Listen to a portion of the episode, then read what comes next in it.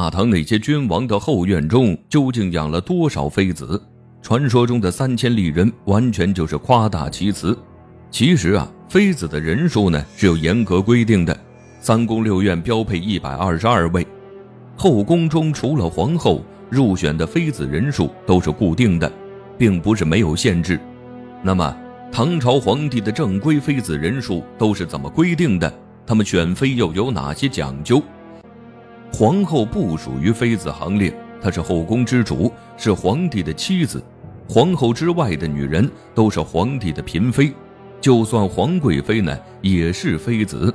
而且级别较高的妃子都只有一人，什么淑妃、贤妃和熹妃这些妃子都只有一位。什么昭仪、修仪、充仪和修容等这些级别不高的妃子也都只有一位。人数多一点的也是位分较低的。就比如婕妤、才人和美人，分别都有九个人。往下呢，还有位分更低的，比如玉女、宝珠和才女，这些位分的人就更多了，可以有二十七个人。计算一番下来，发现唐朝皇帝的妃子，包括皇后在内，一共加起来也就一百二十二位。这就是唐朝皇帝标配的妃子人数，远没有传说中的后宫佳丽三千。之所以这样规定呢，肯定是有道理的。首先是为皇帝的身体着想。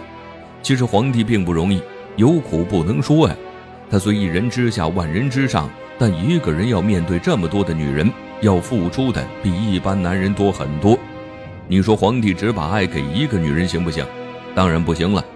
在古代呀，一生只爱一个人，只适用于普通老百姓。但朝堂之上的皇帝那是不能这样做的，他要是只爱一个人，那么这个女子的家族会享受无上的荣誉。这样做的话，会不利于朝廷的统治。所以，皇帝的爱不能只给一个女人，他要平均分给妃子。只有雨露均沾，才有利于政治统治。这就是为何皇帝的后宫会不停有女子补缺，而这些女子都是朝中官员的女儿。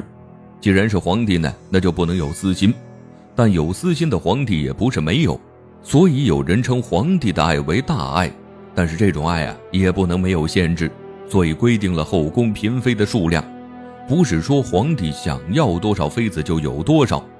对于身体好的皇帝呢，自然是高兴，但不是每一个皇帝的身体都好，那种体弱多病的皇帝面对这么多妃子就吃不消了。唐朝有个著名的皇帝。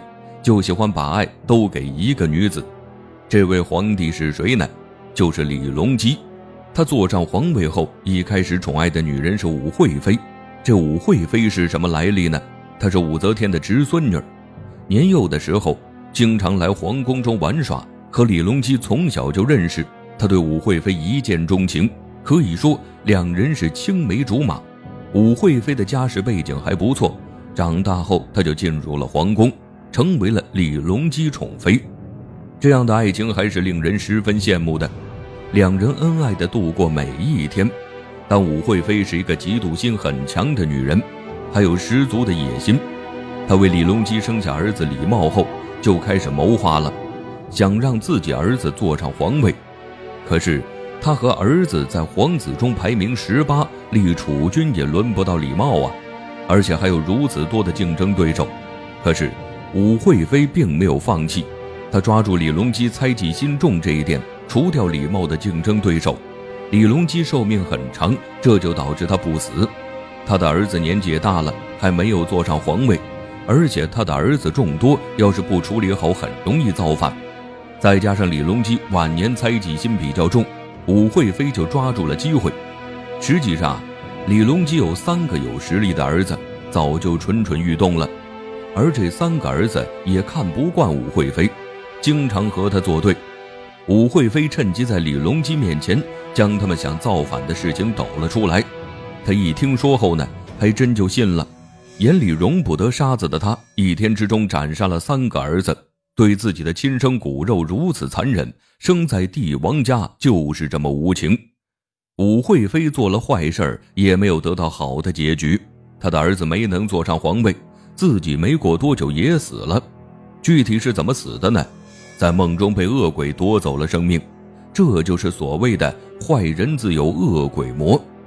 武惠妃死后，李隆基失去了心爱的女人，他不甘寂寞，又派人在民间寻找美丽的女子。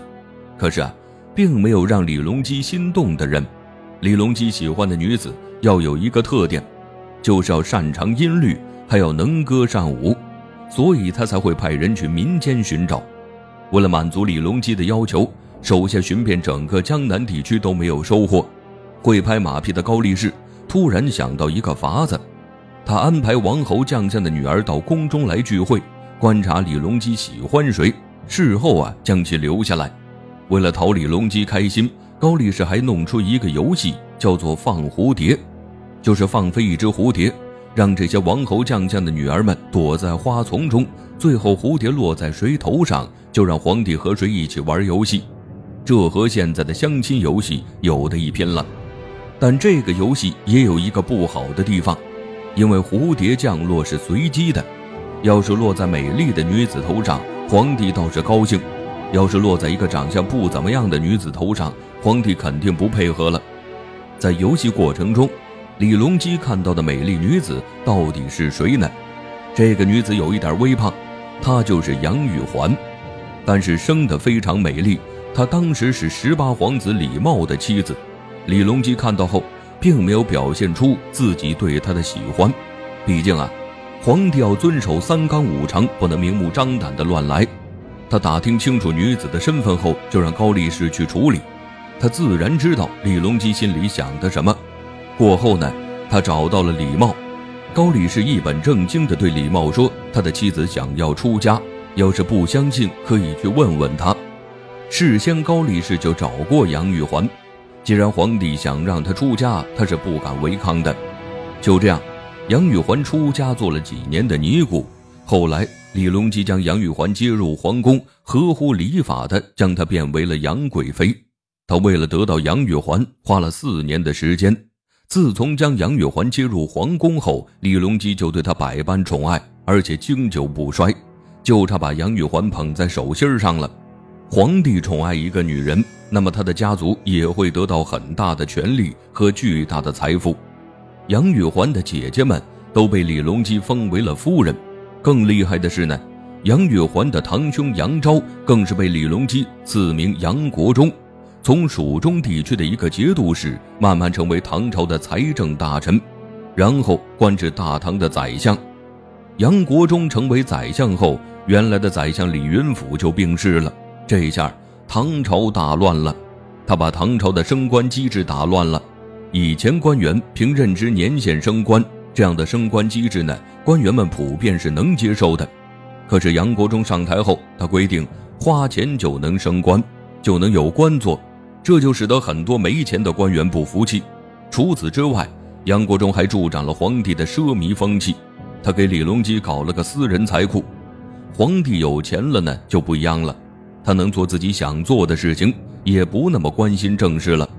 杨国忠把李隆基哄开心了，自然就能够得到更多的权利。